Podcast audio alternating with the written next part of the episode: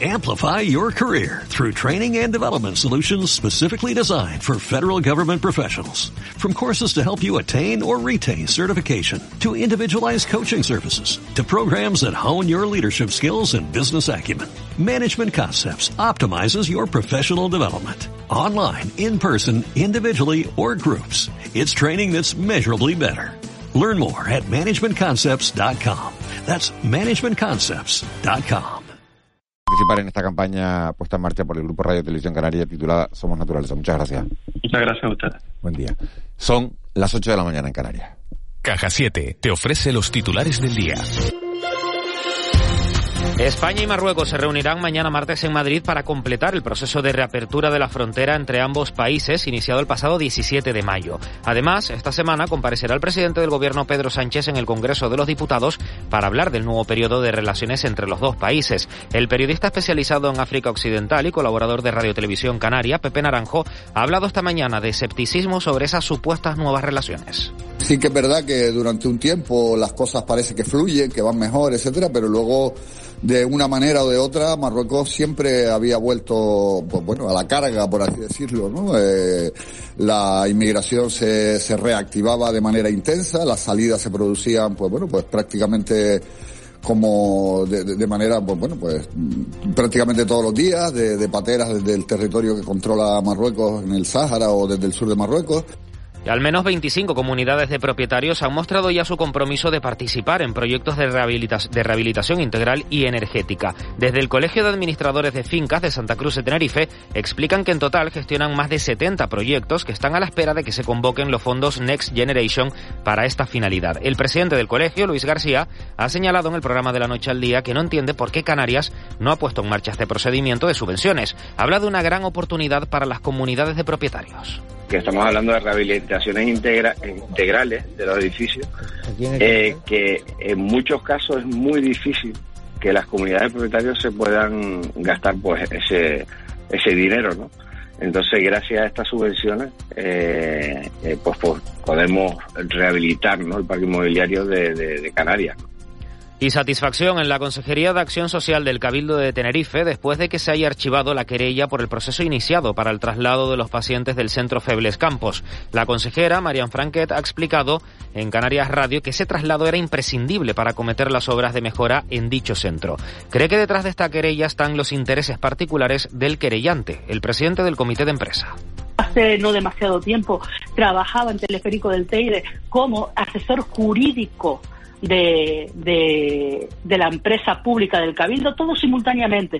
Y cuando se toma la decisión de que deje de ser asesor jurídico de Teleférico del Teide, eh, bueno, pues digamos que hay una bomba de neutrones que le sienta bastante mal y comienza toda una serie de movimientos y una serie de acciones que lo único que perjudican es a las personas mayores.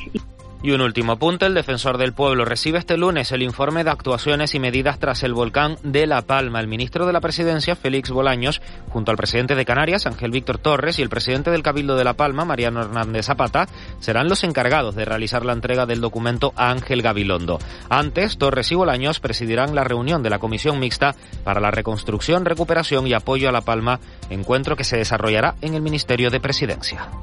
Dicen que si viajas solo llegarás antes. Pero si lo haces bien acompañado, llegarás más lejos. Abrazar nuestras raíces nos ha hecho llegar hasta aquí. Alcanzar nuevas metas será posible gracias a ti. Caja 7. 60 años guiados por grandes valores. De la noche al día, Canarias Radio. ¿Cómo innovamos en el origen? El mundo rural está lleno de nuevas y brillantes ideas un entorno especializado en encontrar en el cambio nuevas oportunidades. En la Red Rural Nacional promovemos el intercambio de conocimientos sobre digitalización y la búsqueda constante de métodos innovadores que aporten valor a nuestros campos y ganaderías. Innova el origen, conecta con el desarrollo rural. Red Rural Nacional, Ministerio de Agricultura, Pesca y Alimentación, Gobierno de España. En Cristalam tenemos la solución definitiva para el exceso de calor en edificaciones. Nuestras láminas de control solar 3M para cristal con una reducción térmica de más de un 80% y libres de mantenimiento son eficiencia energética en estado puro, sin obras, sin cambiar los vidrios, en exclusiva en Canarias, solo en Cristalam. Visítanos en cristalam.com. Activa tu experiencia, descubre Canarias. Vive 365 días de aventura en la naturaleza reservando en activatuexperiencia.com. Disfruta de la promoción de bienvenida con descuentos de hasta el 100%. Plan financiado por la Consejería de Turismo, Industria y Comercio del Gobierno de Canarias. La Fundación Caja Canarias y la Fundación La Caixa presentan su convocatoria de ayudas a proyectos de investigación 2022 destinadas al desarrollo de diferentes aspectos de interés en el ámbito del cambio climático y la salud humana. Plazo de presentación hasta el 24 de junio. Más información en www.cajacanarias.com. De la noche al día, Canarias Radio.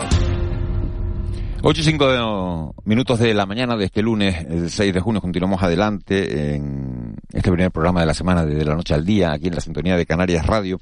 Y vamos a hablar ahora con, con una mujer, vamos a abrirle la puerta al ámbito de la medicina y vamos a hablar, como les decía, con, con una mujer, con una doctora, Sagrario Gustavo Reyes, que es directora médica del Hospital Universitario de Canarias, en la isla de Tenerife, y que se ha convertido, se convirtió la semana pasada, en la nueva presidenta de la Sociedad Española de Reumatología después de, de la conclusión del mandato de, del doctor José María Álvaro García.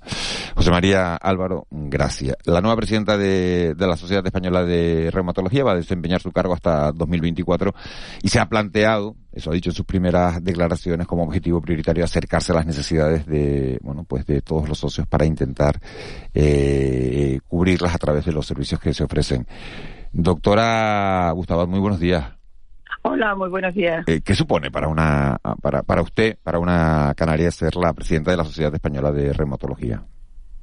Bueno, principalmente es un orgullo, ¿no? En primer lugar, eh, representar a, a, mi, a, una sociedad como es la Sociedad Española de Reumatología y que de la cual soy especialista, pues para mí es un gran orgullo y encima, pues bueno, pues ser canaria que estamos siempre como más en la periferia y más con más dificultades, pues todavía mayor.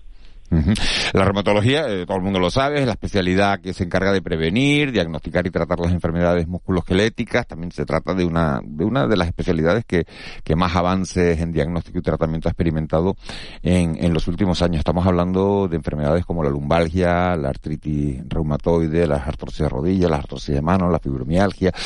¿Qué retos eh, tiene por delante la, la reumatología en estos momentos en España, doctora?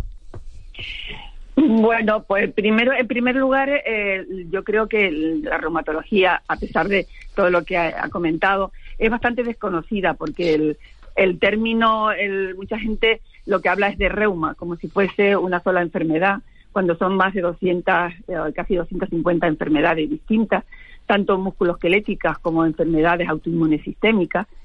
Y entonces, bueno, pues es un poco el llegar a la población, lo que queremos es de que la gente sepa qué son las enfermedades reumáticas, que no solamente eh, son enfermedades del envejecimiento, sino que dan también, son enfermedades que dan, aparecen en la infancia. Y, y bueno, mm, ese, esa divulgación, porque ahora mismo cuando se habla de enfermedades reumáticas, mucha gente la relaciona incluso con, eh, pues, con traumatología, cuando realmente es la parte, la, la especialidad quirúrgica del aparato locomotor. Y entonces, pues toda esa difusión y ese conocimiento de la enfermedad reumática es una cosa que nos interesa para que la población sepa a dónde acudir cuando tiene eh, una enfermedad reumática. Y luego, eh, como bien eh, ha dicho, pues realmente en los últimos años, mm, casi a partir del año 2000, pues hemos tenido un gran avance en tratamiento y seguimos teniendo un gran avance en los tratamientos, tratamientos innovadores que lo que ha, hecho es que enfermedad, enfermedades como por ejemplo en el caso de la artritis reumatoide que produce una gran deformidad en las manos fundamentalmente, bueno pues que ahora mismo sea una enfermedad que que no no se ve no, no, no se ve ese estigma en las manos porque se trata de, una forma se diagnostica precozmente y se trata también muy precozmente con fármacos pues muy innovadores y seguirán saliendo. Eh, buenos días, doctora. Eh, ha dicho que hay más de 200 enfermedades. Eh, ha dicho también que incluso en la infancia, mm, ¿qué síntomas deben? mi pregunta es si, si normalmente se va tarde al médico cuando uno sufre una de estas enfermedades y qué síntomas deben ponernos en alerta para, para poder ir lo antes posible, ¿no? A tratarnos. A ver, el, el primer el médico que vea siempre al, a, un, a un paciente, pues generalmente son los médicos de atención primaria. Y con ellos tenemos bastante colaboración en el hecho de, que, bueno, cuando un paciente eh, tiene dolor eh, o inflamación de una articulación o de alrededor de la articulación de ligamentos, de tendones, eh, debería de eh, pues consultarlo con su médico de atención primaria. Y él estoy segura que le orientará muy bien para a que eh, si él puede tratar, si esa persona, si el médico puede tratarlo el médico de atención primaria o tiene que mandarlo a otro especialista. Eh, después hay otros síntomas que son bastante más inespecíficos, que se dan más fundamentalmente en las enfermedades autoinmunes sistémicas, como puede ser lesiones cutáneas, afectación ocular, eh, afectación de cualquier órgano, que también el especialista de atención primaria pues le orienta. Entonces, fundamentalmente es ante cualquier alteración de articular, hombre, que no sea por un golpe o un traumatismo. Generalmente cuando un golpe o traumatismo, pues es el traumatólogo el que tiene que valorarlo. Pero si no, pues consultar con el especialista, el médico de atención primaria, y él seguro, y él o ella lo va a orientar mm, seguro. he, leído las conclusiones de un trabajo de fin de grado que, que usted, en el que usted ha dirigido eh, que una de las conclusiones señala que eh, las enfermedades reumáticas en la población canaria es significativamente mayor entre las mujeres en todos los grupos de edad. ¿Esto es normal? O sea, ¿es normal que las enfermedades reumáticas afecten más a las mujeres o es una especificidad de, Canarias? No, a ver, no es específico de Canarias, se dan en todas las enfermedades reumáticas.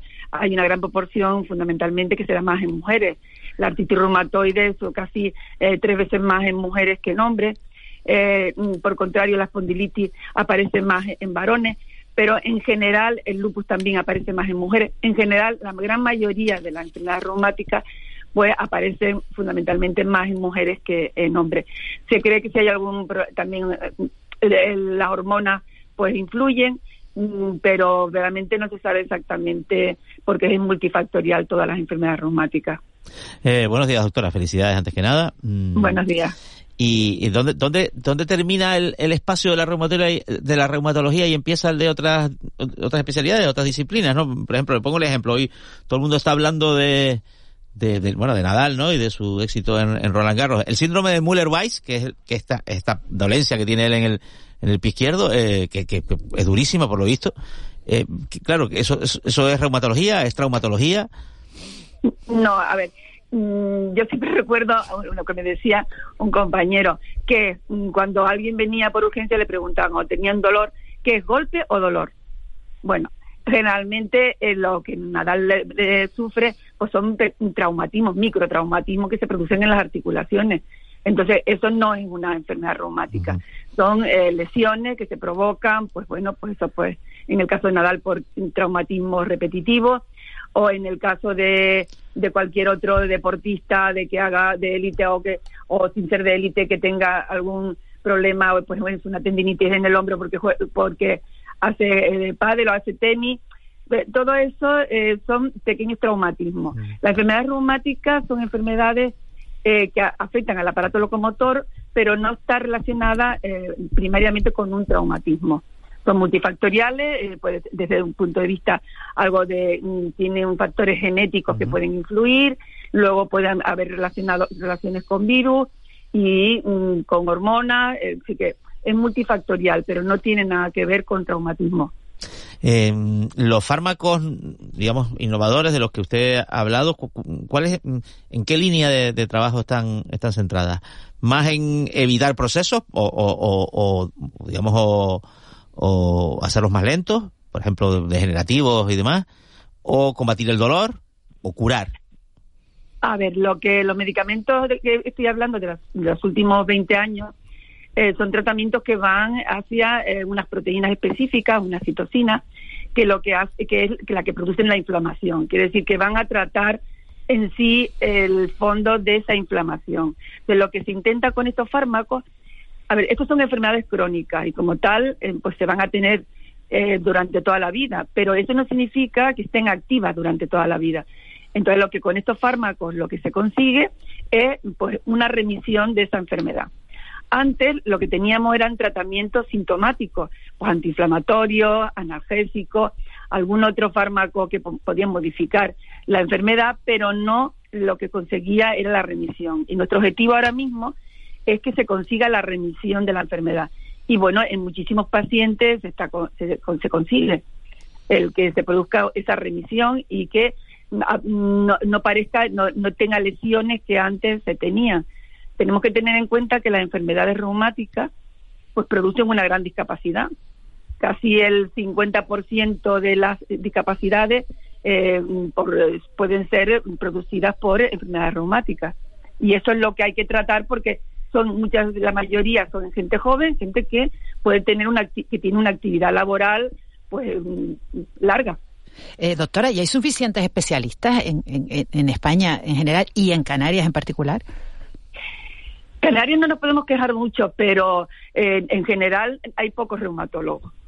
Estamos detrás de eso, de que la Comisión Nacional de Especialidades pues aumenten las especialidades, pero no solamente, claro, en reumatología. Eh, faltan especialistas en muchísimas eh, otras ramas, pero en, reumatología en concreto, en Canarias no podemos decir que estemos mal, pero eh, podemos estar mejor, indudablemente siempre podemos estar mejor, pero hay sitios en, en la península en que sí están bastante, bastante mal en relación con, con otras especialidades. Por ejemplo, traumatólogos eh, por 100.000 habitantes hay 9,7 y reumatólogos por 100.000 habitantes hay 2,5. Eh, doctora, usted, usted también es directora médica del, Hospital Universitario de Canarias y, bueno, por lo general en periodismo solemos decir que, eh, que si no hay noticias son buenas noticias, ¿no? Sí. Eh, respecto a la situación de, de, hospitalizaciones por, por COVID o de utilización de camas de, de, de, cuidados intensivos, ahora mismo la situación cómo está, porque ya casi apenas se habla de ello, lo cual, mm, bueno, entendemos que es un buen, un buen signo, pero, pero usted no lo podrá confirmar o no. Sí, bueno, la, la situación ha cambiado. Después de las vacunas no tiene nada que ver con previas a las vacunas, aunque la última ola esta que la última ola fue bastante un poquito más dura, pero ahora mismo la, la UBI hay en nuestro hospital, en concreto el Hospital Universitario de Canarias, hay dos pacientes eh, y luego en las plantas hay, mm, hay ahora mismo pues casi un, 70, 70 pacientes, pero que la, la mitad de esos pacientes son pacientes con COVID. Es decir, son pacientes que son gente que ha venido a lo mejor para hacerse alguna, alguna prueba, hacerse alguna intervención y nos encontramos que tiene el COVID como una gran mayoría de la población que tiene que está teniendo el COVID, lo está pasando en su casa, bueno, pues viene y nos encontramos que tiene está con COVID. Entonces, y el otro, bueno, está por COVID y son gente, muchas veces gente mayor, que bueno, cualquier otra, cualquier tipo de infección, como puede ser de una gripe o algo también a lo mejor con comorbilidades, podríamos tener que ingresarla. Pero son los, son los mismos números que había hace un mes, por ejemplo, más, menos, muy rápido. Eh, no, menos, menos, menos, mucho menos. Sagrario Gustavo, directora médica del Hospital Universitario de, Canarias, presidenta de la nueva presidenta de la Sociedad Española de Reumatología. Muchísimas felicidades, muchísimas gracias, eh, feliz mandato. Mm, pues muchísimas gracias a ustedes. Buen día. 8 y 17, nos vamos al desayuno. El desayuno. 8 y 18, tiempo para profundizar en otro de los asuntos que marcan la actualidad. Empezábamos la, la, mañana eh, hablando de, de, inmigración, de bueno de esa comparecencia que va a tener el presidente del gobierno de España, Pedro Sánchez, esta semana en el, en el Congreso de, de los Diputados para hablar de esta nueva etapa de las relaciones de, de España con Marruecos. Y nosotros queremos eh, centrar ahora, poner el foco en, en esa peligrosidad que tiene la, la ruta canaria. La ruta canaria se le llama a esa travesía durísima en muchas ocasiones que se produce desde las costas africanas hacia nuestro archipiélago y que hace que, bueno, que algunos, algunas personas puedan llegar a tierra, puedan llegar a, pisar el suelo europeo y que otras, desgraciadamente, eh, fallezcan en, la travesía, mueran, mueran en el mar. Fíjense, el otro día un, reportaje, un interesante reportaje de la, de la agencia EFE, de nuestros compañeros de la, de la agencia EFE, daba el dato de que esta ruta canaria está operativa desde el 28 de agosto de 1994. Estamos hablando de, de 28 años, desde 28 años en los que Salvamento Marítimo ha conseguido salvar 44.647 vidas.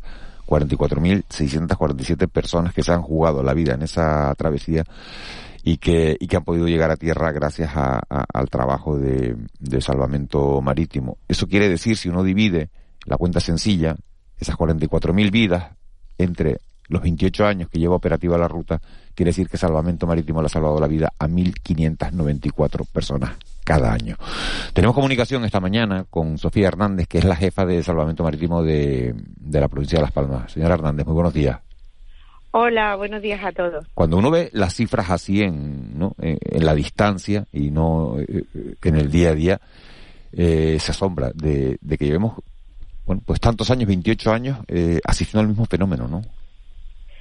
Sí, la verdad que son unas cifras muy, muy grandes. Y bueno, yo te estaba escuchando cuando lo estabas diciendo. Yo llevo en el centro de Las Palmas, no como jefa, sino como controladora, pues casi 22 años y recordaba mis primeros inicios eh, en contacto con la migración, cuando nos llegaban desde Patera, que iban no muchas personas, y venían al faro de la entallada, aquel entonces, de lo que hemos pasado a lo que estamos llegando ahora. Sí, ha habido una evolución y un cambio. ¿En qué, en qué, en qué nota usted el cambio? Porque, por ejemplo, yo creo que va por etapas también, ¿no? Eh, yo también me acuerdo perfectamente, estaba yo en televisión española en aquel momento y decíamos todos los días prácticamente empezábamos a dar cada vez con más frecuencia la llegada de, de, una, de una embarcación en el faro de la Antallada, el faro de la Antallada, en Fuerteventura, en Fuerteventura. Todo esto ha ido cambiando. Eh, ¿Qué perciben ustedes de, de, ese cambio? ¿Ahora las embarcaciones son más inseguras, son más seguras? No, no, se ha ido a un cambio hacia peor. Eh, la migración desde los inicios. No voy a entrar en la época de los cayucos que llegaban a la zona más bien de Tenerife, bueno, Tenerife, El Hierro, toda la zona más occidental.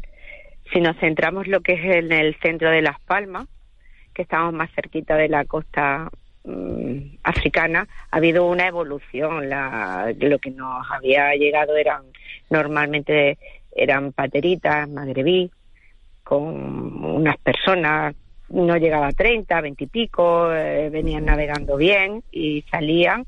Y ellos desde que salían, el faro de la entallada, aunque pone que tiene un alcance, si no me equivoco, unas 20 millas, de noche, en una noche clara, pues prácticamente están viendo la luz desde que salen. Y entonces sí que es verdad que, bueno, que teníamos ese fenómeno, pero era un poco más sosegado. Todo se ha ido, eh, se ha ido eh, empeorando la seguridad para estas personas cada vez vienen en peores condiciones. Unas embarcaciones hemos pasado de, de patera a unas embarcaciones neumáticas. Empezó aproximadamente hace dos años las neumáticas y muy sobrecargadas. Hablamos de hasta 70 personas en una neumática de 7 metros. Eh, hay que ser de una, de una pasta especial para, para poder eh, acudir al rescate de, de, una patera. Lo digo porque eh, decía usted en ese reportaje de, de los compañeros de, de, la agencia F que, bueno, que las tripulaciones ven lo mejor y lo peor del, del ser humano. La alegría de, cuando salvas a la gente y también lo peor de la, de la miseria humana. ¿A qué se refería cuando dice lo peor de la miseria humana? Hombre, pues me refería a que en una embarcación, imagínese como la que estamos teniendo ahora, o en una patera, pero bueno, en una embarcación de una Zodiac o en una neumática con 60, 70 personas, pues la desgracia es que nos están viniendo un fenómeno que se está poniendo ahora es, que nos viene con muchas mujeres y con muchos niños, vienen familias. Y quizás pueden ver a, a, a uno que quiere salvar la vida le da igual un niño pequeño. Entonces, eso va minando. Es una cosa, claro, el, el ser humano quiere sobrevivir en una situación. Estos son situaciones muy, muy estresantes, en peligro tu vida y, a lo mejor no te das cuenta la vida de los demás. Y eso lo viven mis compañeros. Eh, señora Hernández, buenos días. Eh, ¿Qué quiere decir con que a uno que quiere salvar su vida le importa un poco un niño pequeño que claro porque no no es que lo deje atrás sino cuando las maniobras de de rescate son muy complicadas. Son muy complicadas primero porque es el, la unión de dos embarcaciones que están en continuo movimiento y luego la otra está sobrecargada de personas que quieren saltar directamente a la embarcación que les quiere rescatar. Esto, ¿qué ocurre? En el caso de las pateras, tenemos que son muy inestables. Entonces, tiende a volcar si no tienes mucho cuidado y empieza cada vez que la gente se va poniendo en un lateral, el agua va entrando y cada vez tienes más escora, todas las personas se ponen más nerviosas. Y son situaciones muy, muy, muy complicadas. Y con las neumáticas casi es peor, porque la neumática viene eh, muy sobrecargada y la gente viene sentada. En el momento que se ponen de pie, empieza a rajarse y empieza a entrarle agua, pero por dentro en, cuando estás viviendo una situación así, lo que quieres es saltar, lo que quieres es ir a un sitio seguro, porque donde estás no lo es, pero no lo es desde que has salido de costa. Pero tienes la visión de una embarcación, además como es de color naranja y es, allá voy. Y te da igual que tengas que pisar a una mujer, a un niño pequeño, a un bebé, a una embarazada, pero eso es el ser humano, no es que sean peores ni mejores que nosotros, Sí, es el, miedo. El viejo sálvese quien pueda, ¿no? Eh, mm, le quería preguntar una, otra cuestión. Em, las previsiones, bueno, con, las, eh, los acontecimientos que están ocurriendo en, el mundo, ¿no? La, invasión de Ucrania y su efecto a los cereales, el cambio climático, hacen eh, pensar en que la, el éxodo desde África va a aumentar. su servicio tiene previsión de aumentar, de, de afrontar este que va a ser, ¿no? Porque la previsión es que aumente la llegada de pateras, ¿o no? Vamos a ver. La, es bastante complicado dar una previsión sobre un, un tema de, de llegada de embarcaciones precarias a Canarias. Eh, incluso los expertos no saben exactamente qué puede pasar.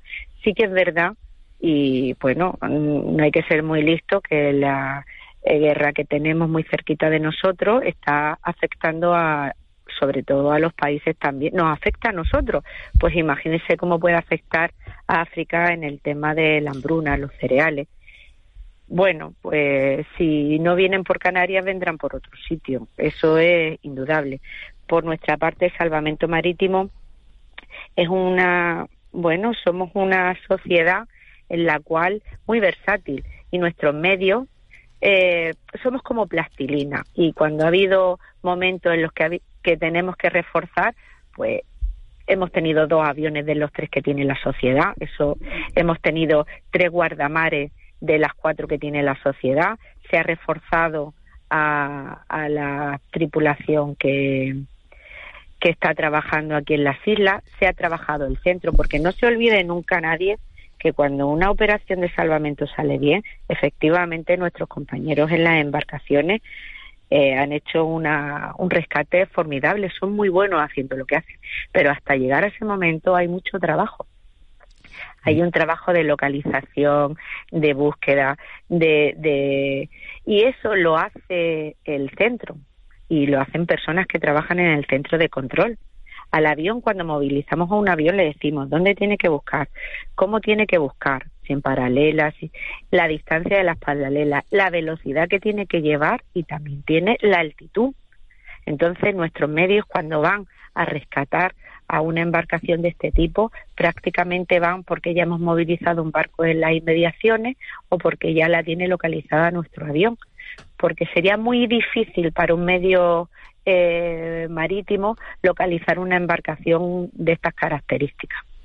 Eh, señor Hernández, buenos días. ¿Y ustedes tienen los medios de detección suficientes, no? Porque este, este asunto a veces pues es cuestionado y es cuestionado pues, con cierta razón, ¿no? Porque no no hay determinados radares que no funcionan o, que no han sido instalados o que al final hay zonas de sombra.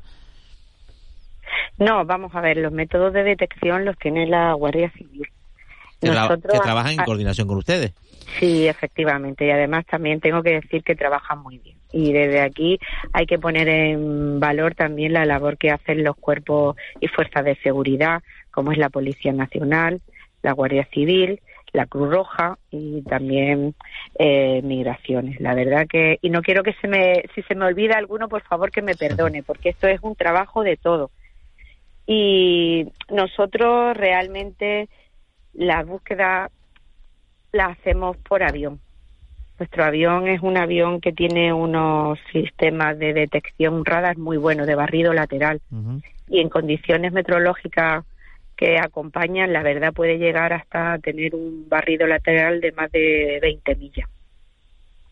O sea, mientras mejor es el mar, pues más, fácil tiene sí, eh, sí. Luego, por parte, en el centro también, no es que se vaya, el mar es muy grande. Nosotros tenemos una información y luego hacemos una, un estudio de vientos y corrientes y intentamos eh, posicionar a esa embarcación en algún determinado sector. Dígame una cosa, eh, eh, ¿usted entiende que es marino? Sí. Eh, y cuando hay cuando llegan muchas pateras y muchas embarcaciones a Canarias, siempre hay alguien que dice, eso es que hay barcos nodriza. Esto es una especie de leyenda que hay. Usted que, conoce, bueno, que, conoce el, mar que circunda Canarias y demás, ¿qué nos puede decir de esto? Hombre, yo en toda mi trayectoria no he tenido nada que me haga pensar eso la verdad. No, no, yo no puedo decir esto es absolutamente falso. No, porque ya le digo que el mar es muy grande, pero yo en mi trayectoria no hay nada que me indique que pueda ser un barco nodriza. El pasillo entre, entre la costa de Marruecos y, Canarias es, eh, lo hemos dicho, una de las, de las autopistas marítimas, eh, bueno, eh, del mundo, un corredor en el que todos los días pasan cientos de petroleros, mercantes, cruceros, pesqueros. Eh, claro, todo ese tráfico genera emergencias para salvamento marítimo. Y, tenemos la imagen de salvamento marítimo vinculada prácticamente en exclusiva a la, a la migración, al rescate de, al rescate de, pateras. Eh, les está quitando, eh, ¿pueden ustedes llegar a todo? Cuando se produce un aumento de pateras, como se ha producido ahora mismo, de un 48% con respecto al, al año pasado, ¿tienen ustedes medios para atender el resto de emergencias que se pueden producir en, en la zona, en este corredor entre, entre África y Canarias, señor Hernández? Sí, no solo tenemos medios, sino que además los utilizamos de forma eficiente y eficaz. Eh, llevamos así mucho tiempo. Fíjese que la parte de lo que es Las Palmas, ¿no? Es un es un, un paso de barcos que van desde África a América y a Europa y todos pasan por aquí. Tenemos millones de barcos que pasan por nuestras aguas, que tienen emergencias, que hay que hacer evacuaciones, incluso asistencia a, mucha náutica recreativa también. No solo también llevamos temas de contaminación eh, con los satélites EMSA, que nos facilitan cada cierto tiempo una foto, una zona de nuestras aguas canarias y llevamos muchísimas cosas en el centro. Mire, yo la verdad que le decía al, comenzar la entrevista que llevo más de 20 años aquí en el Centro de Las Palmas como controladora. Pues me siento muy orgullosa porque somos un equipo que, que trabaja y que funciona muy bien y hacemos un, hemos hecho durante mucho tiempo un trabajo muy muy muy muy silencioso del que nadie sabía nada. Esto de la migración es un tema evidentemente que está mucho más a la opinión pública y expuesto, pero luego hay muchísimo trabajo que se realiza en el centro y que, bueno, que se ha llevado de una manera eficiente sin que haya sido popular. Y es verdad, sí.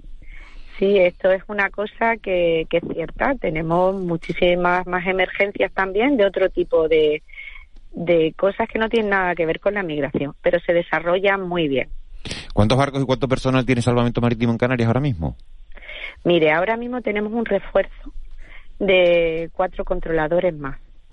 Y bueno, tenemos dos guardamares, que las repartimos. Las guardamares son embarcaciones polivalentes. Quiere decir que pueden, las podemos mover de una isla a otra en función de la presión migratoria que tengamos. Por ejemplo, porque como sabrá, ahora nos están llegando también mucho por el norte de Lanzarote. Y entonces, pero es algo que, que no podemos controlar y que no sabemos. Eh, vamos moviéndonos en función de cómo nos vayan llegando.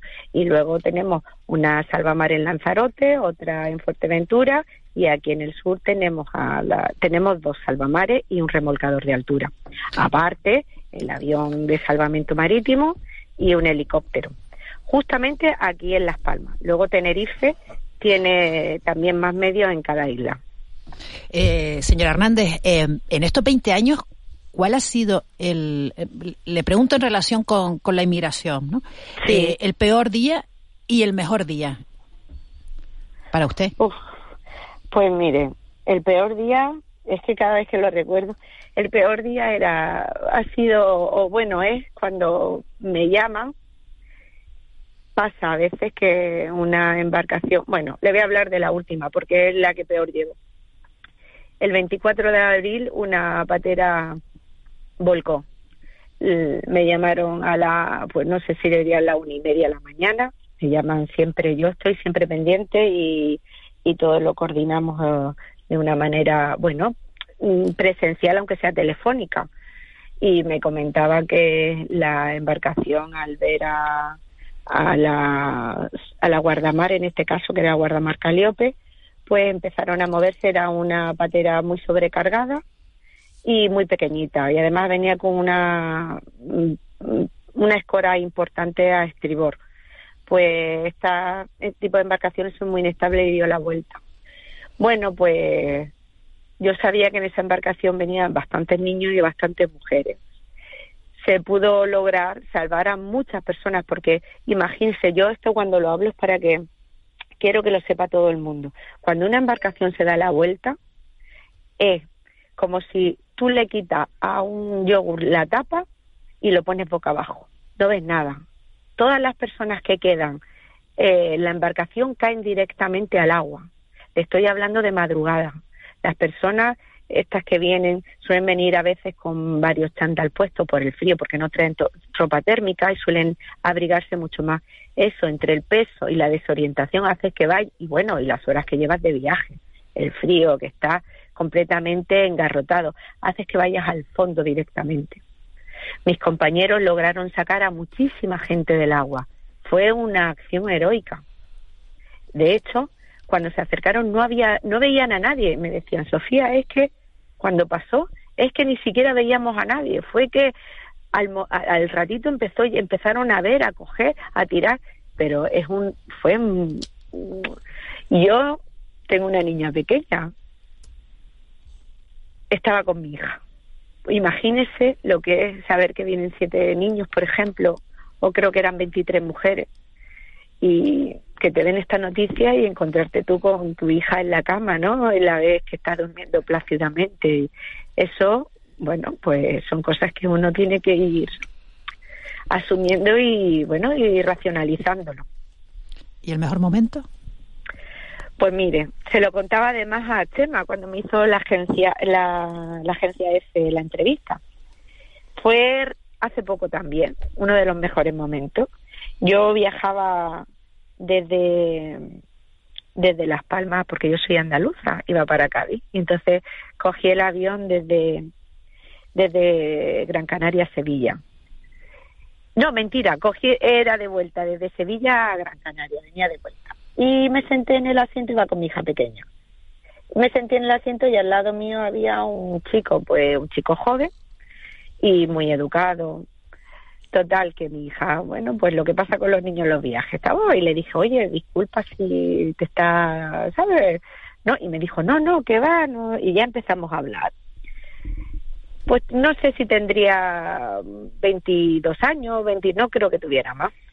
Y me, te da tiempo en los viajes de empezar a hablar y sobre todo cuando llevas una niña pequeña que, ah, pues no sé qué, y empezó a contarme cosas y una de, me contaba que estaba trabajando en Sevilla en un bar y que, bueno, que había venido, me contó que había venido en patera.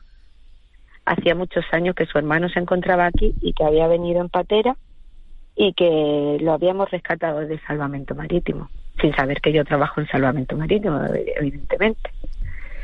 Pues no sé. Increíble la historia, ¿eh? Sí, verme a esta persona, a este chico tan... Iba a ver a, a su familia, llevaba 10 años que no lo veía y entonces venía para, para Gran Canaria y de aquí cogía un vuelo para África.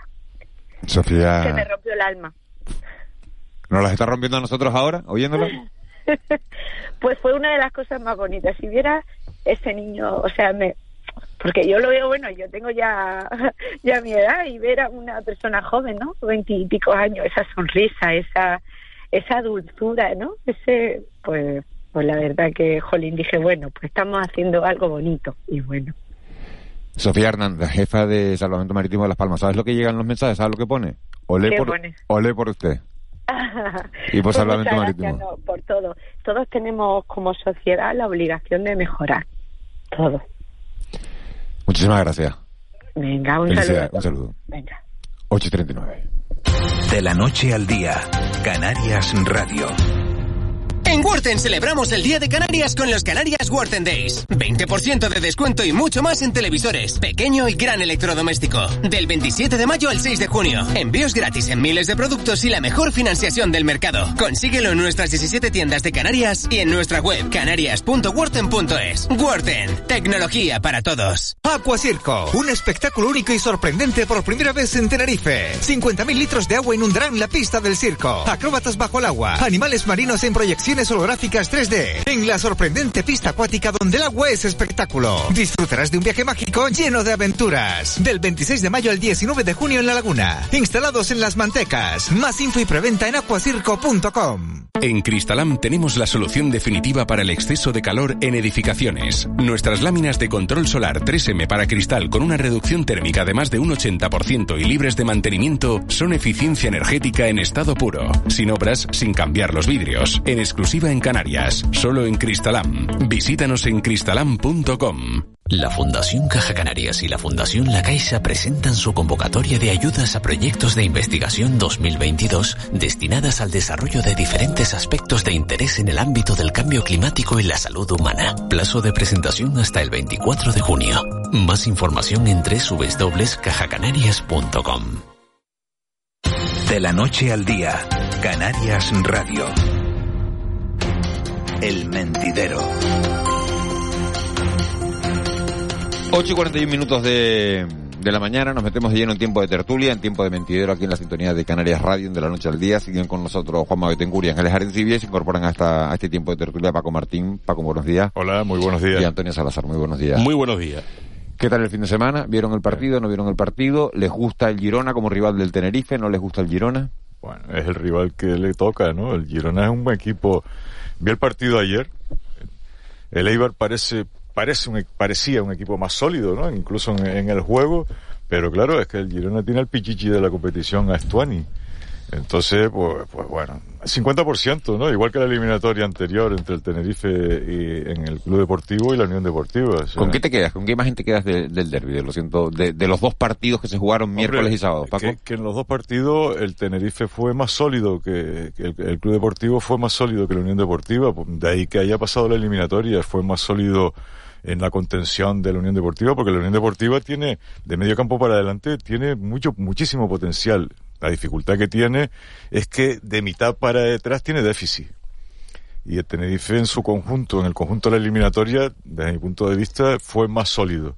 Y luego tuvo la, fortuna de marcar en el inicio del, partido de vuelta y eso quieras o no quieras mm, pesa, pesa, enormemente eh, pesó enormemente en la Unión Deportiva la lesión de Viera es decir, todas esas cosas pesaron mucho, ¿no? Yo es que no lo vi.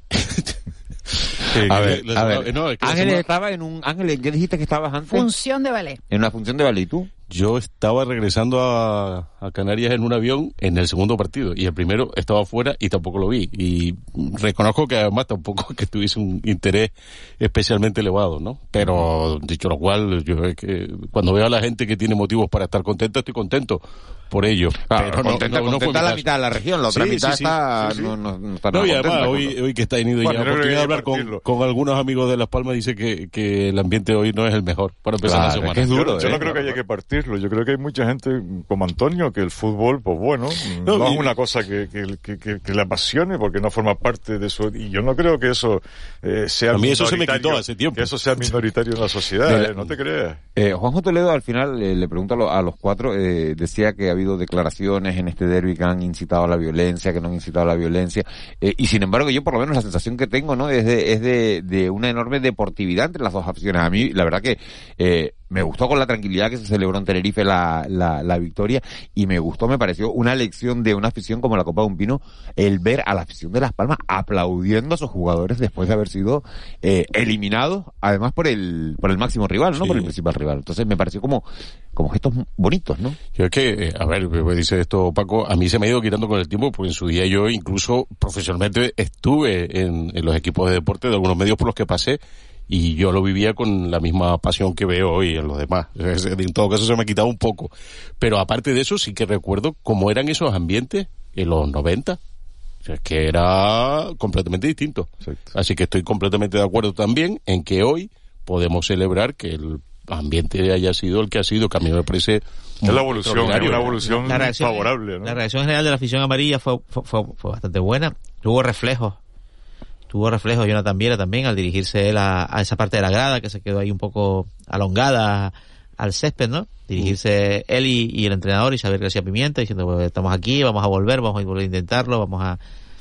Eso lo, dijo Viera en declaraciones a televisión también y ahí estuvo un poco, yo creo que rápido, un poco, no sé si compensando porque ha habido tanta controversia sobre las declaraciones del primer partido, pero, pero sí, bueno, diciendo que el Tenerife había sido mejor y que ellos lo iban a intentar, ¿no? A mí, de, las reacciones del partido, lo que más me llamó la atención fue la, la reacción de Jesse Rodríguez, ¿no? Que después de tener un rendimiento nulo en toda la eliminatoria, nulo. Sí, cierto. Nulo, de tocar ocho balones, ocho balones, el delantero estrella del equipo, eh, en, en la primera parte que jugó.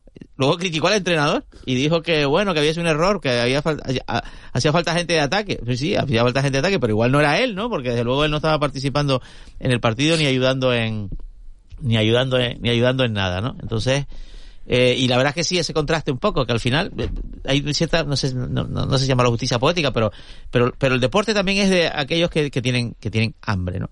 José Rodríguez, bueno, que, a quien quizás, bueno, pues muchos pensamos que iba a ser una superestrella del fútbol, quizás podía haberlo sido, no lo sé, tuvo una lesión ahí que le cortó, pues tuvo este rendimiento decepcionante, eh, y el héroe del partido fue Enrique Gallego, que lleva cuatro años dedicándose al fútbol en exclusiva profesionalmente y que antes pues llegó tarde profesionalismo sí sí sí que es un poco el, 32 sí sí el, estaba en segunda B ahí era camionero y tal y, y, y, y, ahí está ahí está pues pues mira peleando por el, por el sueño de jugar en primera no estás hablando de estás hablando de GC y llegó un mensaje de un oyente que dice a mí lo que me dio pena fue la prepotencia de algunos jugadores de Las Palmas un poco de humildad hubiera venido bien eh, ¿Fueron prepotentes los jugadores de Las Palmas? No, vamos a ver, yo creo que ellos, ellos venían en una dinámica fantástica. Habían eh, ganado, eh, llevaban, no sé cuántos partidos sin perder. Fantástica que, que, que, que ahora, ahora comento también lo que, lo que decía el entrenador de un deportivo, ¿no? Y que achacaba el rendimiento de esta dinámica fantástica. Y el Tenerife todo lo contrario. El Tenerife venía de una mala dinámica en los últimos partidos. Y bueno, mm, supo adaptarse el Tenerife a la situación y yo creo que la Unión Deportiva vino al Heliodoro un poco mm, que, bueno, que, iban a sacar aquello. Y luego escuché, eh, al término de la eliminatoria, de los dos partidos, al entrenador hablando de que habían hecho un esfuerzo físico y mental enorme en los últimos nueve partidos para alcanzar eh, la, posición de los playoffs, ¿no? De, de, ascenso. Y que eso había desgastado enormemente al equipo y que había influido. Bueno, me pareció una explicación hasta cierto punto razonable, ¿no? Que, que bueno, que es, el rollo de que, de que llegas a la orilla, ¿no? ¿Cómo se dice eso? Que, que llegas hasta la orilla pero que te quedas en ella, ¿no? Y, Y eso. Yo quería añadir Tanto remar para morir en la orilla, ¿no? Pero para por el- morir en la claro, por el cansancio Y que supone y el desgaste. Me, me resultó, al único digo, que no le pasa eso es a una Nadal. explicación, una Al- explicación lógica del entrenador. ¿no? Al, al único que no le pasa eso es a, a Nadal, ¿no? Que, que, que, se- que se despacha eh, una final de Roland Garros contra el número 8 del mundo y parece que está Bueno, jugando... pero el Pero es que el número de 23 8, años. el número lejísimo, 8 pa- de- no, le dio ninguna, Es- es vamos, otro el mundo, ¿eh? partido, la final no tuvo nada que ver con, con pues partidos anteriores, ¿no? Sí, sí, con el del viernes, el, de del viernes, el de- con el de, no, y, el y de, y el de el de- ¿eh? eh, hasta, hasta- sí, hasta que se lesiona Mm. es que el partido es, es brutal, van igualados, igualados, igualados y, y, y, y hay una presión y el partido tenía una pinta de que iba a durar siete horas, ¿no? A Nadal solo le podían ganar. Desgraciadamente fue la lesión. A Nadal solo le podían ganar Djokovic, al que Nadal derrotó, Esberev, al que creo que hubiera derrotado, pero bueno, al final la lesión de Esberev, o Alcaraz, que cayó antes Esberev. Es que no había más. Yo- Bueno, la final femenina- la final, yo no la vi. Y la final femenina también fue No la una vi. final arrasadora. La, la, la, la jugadora polaca arrasó a la estadounidense en tres sets, pero de una manera también bestial. Al ¿no? estilo Nadal, leí algo, ¿no? Sí, sí, sí, fue una pisonadora. Había- Además, se había vio un- desde el principio, desde el primer juego del partido, ya se vio que aquello no, no iba a acabar bien para, para eh, Coco, ¿no? Coco Goff o algo así. Había un meme ayer muy gracioso de que me mandaron de estos análisis cuando uno busca el significado de algo en la Wikipedia, ¿no? Y decía y ponías Roland Garros y, y lo que ponía era dice un torneo que disputan 27 jugadores de los cuales uno perderá la final con Nadal. no, ese era- No, impresionante. ese Que Nadal era- ha perdido tres partidos. En- Eh, de, de ciento y pico. ¿no? Dice, Que ha no, jugado dice Roland 27 Garros. jugadores que compiten entre ellos, Sí, sí. de los cuales uno, Uno- perderá. Sí. Ha perdido tres porque ha jugado 17 veces y ha ganado es. 14 Y títulos. con, o sea y que con no hay esa lesión, con esa lesión que, eh, que el- el- ha, ha- ha jugado con el pie dormido, con unas inyecciones en los nervios con un para, no, para no notar, para no notar el, el- para no notar el dolor. Sí, sí. Y, y que es una, una cuestión que arrastra desde hace muchísimos años y que hasta las zapatillas que usa son eh, hechas específicamente para, para adaptarse a su problema, ¿no? Esto realmente eh, me parece extraordinario, ¿no? Sí, lo, a- lo de- a- lo del dolor agota- permanente. Claro. Agota cualquier eh, calificativo sobre lo que ha hecho. Es extraterrestre eh, directamente. Es una ¿no? cuestión de mentalidad. Una, Sí, una pero cuestión de el mentalidad, Paco, porque el, está- dolor no es solo mentalidad. ¿eh? Pero hay, lo- hay, hay un documental que, Y de que genio. le- le- si Sí. no lo han visto Vamos. les recomiendo que lo vean que es, que es un documental sobre Federer y Nadal sobre Ah, sobre ese no lo he visto. pues en, en Movistar mm, vamos, lo recomiendo para profundizar en la mentalidad de ambos jugadores en el fondo se parecen mucho por esa fuerza mental que tienen para afrontar eh, pues todo lo que ellos viven, ¿no? Porque son partidos y lo que y ha, lo- y, y ha forjado una relación fantástica ellos, entre, entre los dos jugadores. ¿Por qué? Porque saben que los dos han necesitado Están distintos y están iguales. eh, los dos, eh, eh, y ponían el ejemplo de y ponían el ejemplo de eh, de McEnroe y de Y Borg. y, y de Bjorn Bjorn Borg, Borg. y de Bjorn Borg, que era una rivalidad similar, ¿no? Yo, y eh, que cuando se retira Borg, McEnroe no quiere que se vaya porque sabe que so- es el que lo hace eh, Mejor. seguir Así que uno al lo otro hace se, mejor. los No, hace, no. se hacen En el mundo del tenis no veremos una situación como la de Djokovic, Djokovic, Federer, Nadal. No, es muy complicado. Yo- Yo- nosotros el- no la veremos. el otro día, y cuando estábamos hablando de, de- del poder de la mente, ¿no? De, de la concentración, Ujú. cuando en, en ese primer set con Esberev, cuando Nadal tiene en el primer set, en contra, en el tiebreak, un 2-7, y acaba ganando, un 2-7 no, un 2-6, y acaba ganando ese tiebreak, O acaba sea, levantando. cuatro puntos de set en contra. Acaba, claro. 2-6 contra Esberev y levantas y ganas ese partido. Tienes que estar muy concentrado, que no se te encoja el brazo. En ni una Dice- solo de esas jugadas. dice- Dice- dice- ¿Tú has visto ese brazo? Ese brazo es imposible que Eso- se coja. eso- Mira, en ese Ese brazo es documental- imposible que se ese- coja. Yo me he fijado mucho est- este, este último Roland Garros, los partidos que he visto en, en, la- en las rutinas de, de Nadal, ¿no? Que antes no me había fijado en todos esos gestos que él hace antes ¿Viste de cómo cada- alinea las botellas de agua, Ángel? Sí, sí, Y las y las sobre la toallas, marca. cómo las coloca. Las pone sobre eh, la marca, pre- que la- deja el agua. Cómo Son coloca las toallas con las que se secará el Son sudor. son tocs. eh, y después todo eso que hace cada vez que va a sacar, cada vez que. ¿no? ¿Tú te Cada vez que imaginas va a realizar un saque. ¿eh? ¿Tú te imaginas Son todo to- eso en casa, son, Ángeles? Son tocs, son tocs de lo que tiene. ¿Tú te imaginas a Nadal en tu casa colocando así las, la- las toallas, los botes? No podríamos ser compañeros de pienso- piso Nadal y yo, vamos. No, pienso, pienso que no, que su vida privada. Yo, no, ¿Que mira, no? él- ¿Cómo? ¿No? ¿Tú no crees que eso no, lo lleva a la vida no, privada? Yo creo que no tiene nada que ver su vida privada con su vida profesional. Hombre, Eh, todos él tenemos mismo, algo mira, en casa, ¿no? Una de las cosas que decía el documental, que lo que diferencia a los deportistas, o sea, a los, a los grandes deportistas de élite es el manejo del tiempo. Y se refería exactamente a cómo se toman decisiones en, décimas de segundo o milésimas de segundo ¿eh? para eh, hacer, para dar respuesta y resolver el problema que se le viene arriba cuando recibe una pelota. Y que dice que ahí está la diferencia entre los jugadores, o, o en- no hablo de lo- del tenis, sino de los profesionales, de, de- de los deportistas profesionales en general, en, la, en, en el manejo del tiempo, en esa capacidad para tomar decisiones en, en un... Una cosa, esta anécdota me la contó Tony Nadal, ¿no? Eh, ¿Cómo era su sobrino? Cuando era Tú un eres niño? amigo de Tony Nadal. No, yo conozco a Tony Nadal, ¿no? Entonces, esa- me lo contó él, ¿no? Eh, su sobrino, cuando era un niño, empieza a jugar y estaba jugando un partido contra un chico que tenía tres años más. Entonces, bueno, como igual piensa y tal, le va a meter una paliza y tal. Eh, eh, eh, Nadal es muy, muy- era un crío además muy sano, con mucha confianza en su, en su familia, en particular en su tío, en su entrenador y demás, ¿no? Y entonces dice, tú no te preocupes, Rafa, que si, que yo tengo unas gafas de sol, que si me las pongo empiezo a llover y entonces se para el partido. O sea, que si veo que te está metiendo una paliza, yo, el, día estaba nublado, ¿no? Era en Mallorca, ¿no? Y entonces empieza el partido, 1-0, 2-0, 3-0, Nadal perdiendo. ¿eh? Y entonces pff, me voy a poner las gafas de sol y a ver si llueve y tal, y esto lo, lo para y tal. Y en eso, Nadal que gana un juego, Nadal, 12 años, gana el segundo y se acerca a su tío y le dice, tío, quítate las gafas que a este le puedo ganar. bueno. O sea, es bueno, la, la disciplina, las ganas de Sí, competir, sí. también la credulidad, la confianza en un entrenador. Cuando gana su primer. Wimbledon, mira, Cuando gana su primer Wimbledon, ¿no? O sea, está a punto en, en el en el tercer, o sea, está a punto de ganar el partido. Eh, iban 2-1 para para hacer el 3-1 y está a punto de ganarlo y Federer se lo levanta. Siguen jugando, se para el partido por la lluvia y entonces eh, el tío Tony va a decir, a ver qué le digo, porque fueron a los vestuarios a ver qué le digo yo a, Rafa, ¿no? A Rafael, como dice, como dice. A ver qué le digo a Rafael para animarlo y no sé, no sé cuánto y tal. Y el tipo llega a hablar con él y claro, dice, y, y Nadal le dice de entrada, dice, dice, este partido, este partido si lo pierdo es porque lo va a ganar Federer, pero no porque lo voy a perder yo. ¿Vale? Y salió y ganó por primera vez Wimbledon porque llevaba, llevaba creo que cinco consecutivos Federer, ¿no? Sí, no por errores propios. Dice, Sino dice, por dice un oyente, del...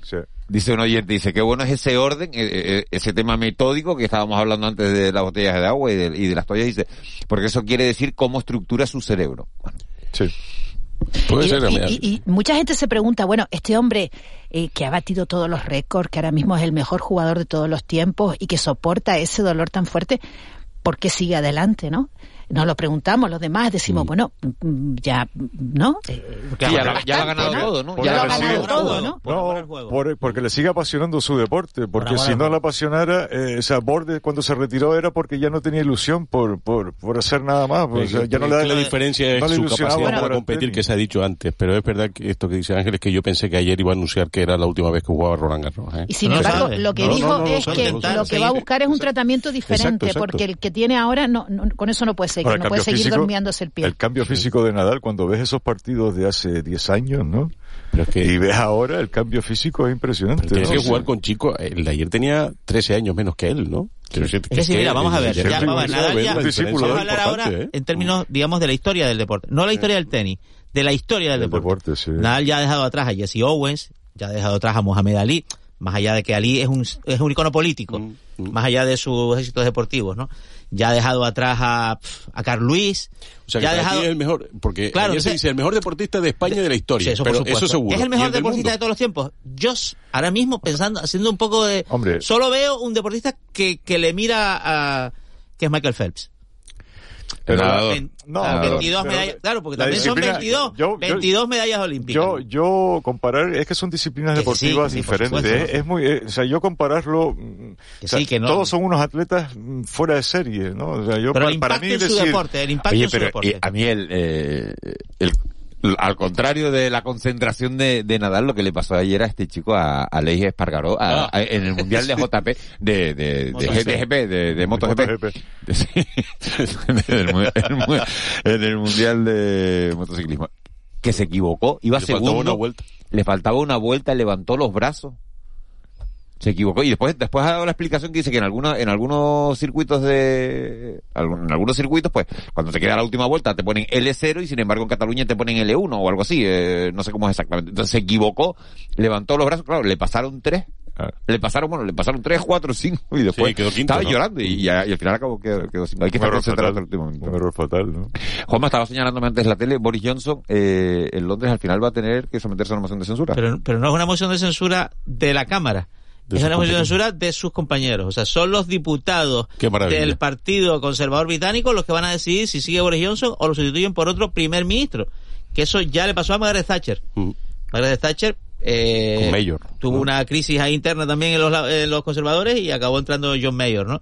O sea, que vamos eso a- hubiera sido- en este qué- caso, en este qué caso- maravilla. en este caso no es por las políticas que haya tomado Boris Johnson, como fue el caso de Thatcher que y de, y de su revolución conservadora, que al final también generó una serie de heridas en el propio partido, sino en este caso es por el Partygate, por ¿Te las imaginas? botellas de ginebra y demás Sí. que entraban allí en medio del Independientemente de lo que produce, de lo que produce el fenómeno, ¿no? De la moción de censura interna propia. ¿Ustedes se imaginan qué hubiera sucedido si el Partido Popular hubiera hecho con Rajoy eh, Pero lo, mismo? estamos- eh, o sea, a mí me parece admirable. Claro, lo que hace porque dice, oye, eso, ¿eh? eso es extraordinario. Dice, no, no, aquí cambiamos al, aquí cambiamos al jefe es admirable no está dando la eh, talla. ese- esa posibilidad, ¿no? Y, la- y Sí. la- y el que lo lleven a cabo. Lo que es alucinante es que eh, Boris Johnson lleve tan, haya seguido tantos meses después de Bueno, descubrirse de este ha escándalo, porque bien. la, la guerra de Ucrania le vino estupendamente a él, pero el, el, el escándalo me parece, Ángeles, vamos, aquí- superior. Ángeles, me parece un este- escándalo superior. En a este mundo político yo, eh, actual nadie dimite, Ángeles, es una desgracia.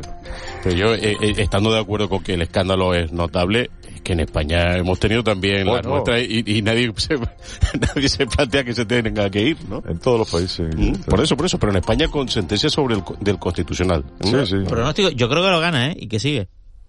Que lo gane Johnson. sigue Johnson. Yo también. Sí. Yo estoy. Si, si hay Sí, que sí. votar, yo voto que, que va a seguir Johnson. Eh, yo no, eso lo carga el diablo, no lo sé. Bueno, de todas maneras, como uno no se juega nada tampoco, Eso, o sea, eso, si gana, eso, si gana, y si pierde, pues, pues que lo pierda. Yo, yo, gane o pierda, seguiré admirando el sistema británico. Antonio Salazar, un placer. Gracias, Paco. Martín, un placer. Muchas gracias. Ángeles Juanma, nos vemos mañana. Mañana. Vamos con Cristian Luisa. Amplify your career through training and development solutions specifically designed for federal government professionals. From courses to help you attain or retain certification, to individualized coaching services, to programs that hone your leadership skills and business acumen, Management Concepts optimizes your professional development. Online, in person, individually, or groups. It's training that's measurably better. Learn more at managementconcepts.com. That's managementconcepts.com.